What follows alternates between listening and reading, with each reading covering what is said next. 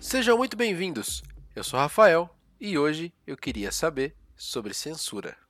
Ah, antes de começar, no último episódio, que foi sobre suicídio, eu recebi alguns comentários que eu gostaria de trazer aqui. O primeiro deles foi de uma amiga que disse que vale ressaltar que o suicídio, muitas vezes, é o resultado de um processo longo, de anos de, de sofrimento, que de fato faz muito sentido.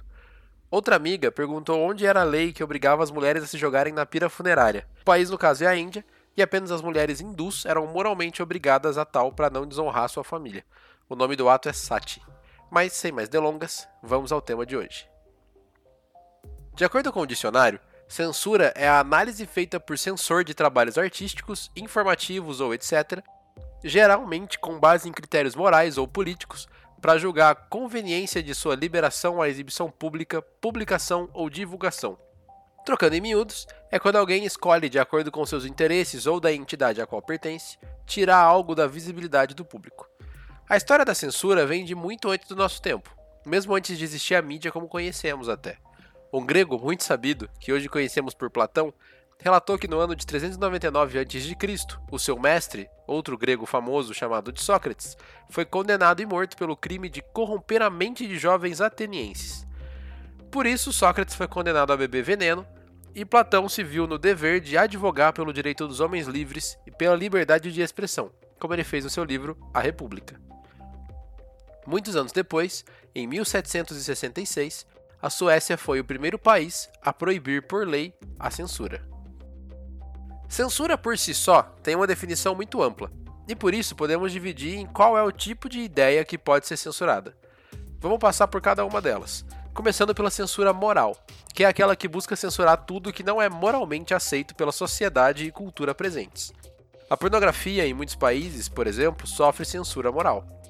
Censura militar é aquela que os militares usam para ocultar informações, evitando, por exemplo, espionagem inimiga. Censura política, uma das mais comuns, acontece quando o governo não divulga informações para a população para evitar rebeliões e conter a imprensa, um ótimo exemplo que temos desse tipo de censura aconteceu durante a ditadura militar brasileira. Aqui vale um parênteses para não confundir a censura feita pelos militares durante a ditadura era uma censura política, apesar de ter sido feita por militares. O objetivo dela era muito mais próximo da censura política do que militar, tá? Só um adendo que eu achei importante trazer. Temos também a censura religiosa, que é quando você remove qualquer tipo de figura que represente uma religiosidade e ela pode acontecer ou para preservar a característica laica de uma instituição ou apenas por ódio religioso. E, por último, mas não menos importante, a censura corporativa, que acontece de forma velada dentro das corporações, que é quando um funcionário, seja ele do baixo escalão ou do alto executivo, se sente impedido de emitir a sua própria opinião por medo de retaliação, abaixo salarial ou até perder o emprego. Casos de censura no Brasil e no mundo são, por mais que pareça um absurdo, muito fáceis de encontrar, no nosso país, esse tipo de controle era extremamente presente na ditadura militar, onde existiam sensores que avaliavam obras artísticas antes de serem divulgadas e davam um aval para a circulação ou a censuravam em alguns casos. Um exemplo é a primeira versão da novela Rock Santeiro, do Dias Gomes, que foi proibida de ser exibida. Em casos como esses, se o artista ainda assim lançasse o seu trabalho, ele corria o risco de ser demitido, preso ou até deportado. E há países onde essa é a realidade até hoje, como é o caso de Cuba ou da Coreia do Norte, onde o governo controla as principais fontes de informação, e, ainda, casos onde a censura acontece de uma forma mais velada, como é o caso da China. Nesse caso, o governo ainda assim controla a informação, só que sem necessariamente deixar isso tão às claras assim. Ele se vale de artimanhas, como, por exemplo, não exibir conteúdo político em determinadas buscas da internet. E nesse ponto, vale lembrar que a censura também é usada como força de expressão. Como quando a criança fala palavrão na escola e a professora reprime, muitos dizem: ah, a professora me censurou na aula hoje. Só que vale diferir uma coisa da outra.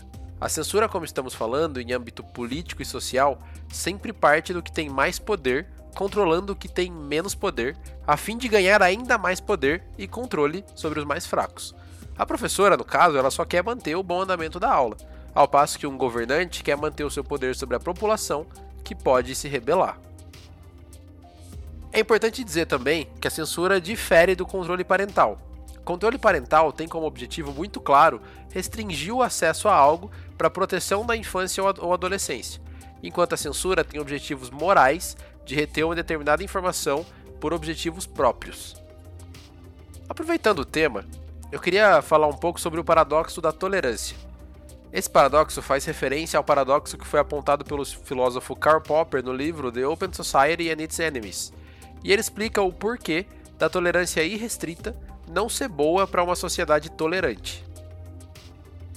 Basicamente, o que acontece é que os tolerantes nessa situação também tolerariam os intolerantes.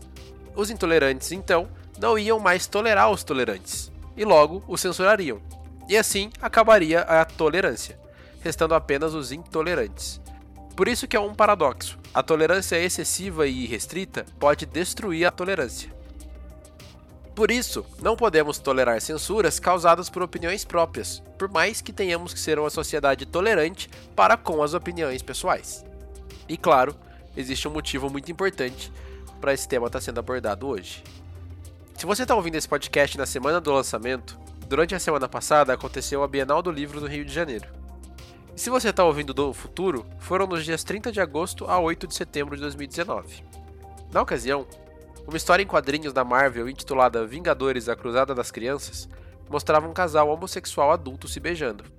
E aí vale ressaltar, sem nenhum cunho sexual, só um beijo como qualquer outro. Abismado pela situação, o prefeito do Rio de Janeiro, Crivella, postou em suas redes sociais que, por determinação do Estatuto da Criança e do Adolescente, o livro deveria estar lacrado, em plástico preto e com um aviso dizendo que o conteúdo ali era impróprio. Acontece, senhor prefeito, que isso é censura. E nós vamos entender um pouco do porquê, já que esse é o tema do nosso podcast de hoje. Primeiro, vamos entender os pesos e as medidas desse ato. É uma história em quadrinhos, que teoricamente é um conteúdo infantil, como defendeu o prefeito, mostrava um beijo. Afinal, nesse ponto, ele não se dizia homofóbico, e sim preocupado com as crianças. Mas então, por que não tivemos as mesmas reações com os beijos nos desenhos da Disney? Como quando a Jasmine beija o Aladdin ou a Bela Adormecida é acordada com um beijo. Um simples beijo não fere a infância e a adolescência. Mas esse beijo tinha uma coisa diferente. O casal era formado por dois homens. Quando alguém acha que única e exclusivamente por isso esse conteúdo deve sair de circulação ou ter o seu acesso dificultado, isso configura sim censura e homofobia. No caso, como a gente viu no início do podcast, seria uma censura de aspecto moral. E esses são os meus dois centavos sobre o assunto. O livro Como as Democracias Morrem, dos pesquisadores de Harvard, Levitsky e Ziblatt, conta que a liberdade de expressão não vai mais acabar com uma bomba no palácio ou um tiroteio na casa presidencial. Ela vai acabar aos poucos. E quando nem percebermos, ela nem existirá mais. Só que já estaremos acostumados. E eu, como estudei e estudo comunicação, me preocupo muito de perder esse direito. E se você ainda não se preocupa e concorda com tudo isso, tome muito cuidado. Amanhã é a sua boca que eles vão querer fechar. Eu sou Rafael Bandone. Você me encontra nas redes sociais como arroba Rafa Bandone e sinta-se livre para me enviar dúvidas, sugestões, críticas ou propostas de tema pelo Twitter. Muito obrigado por ouvir e até a próxima.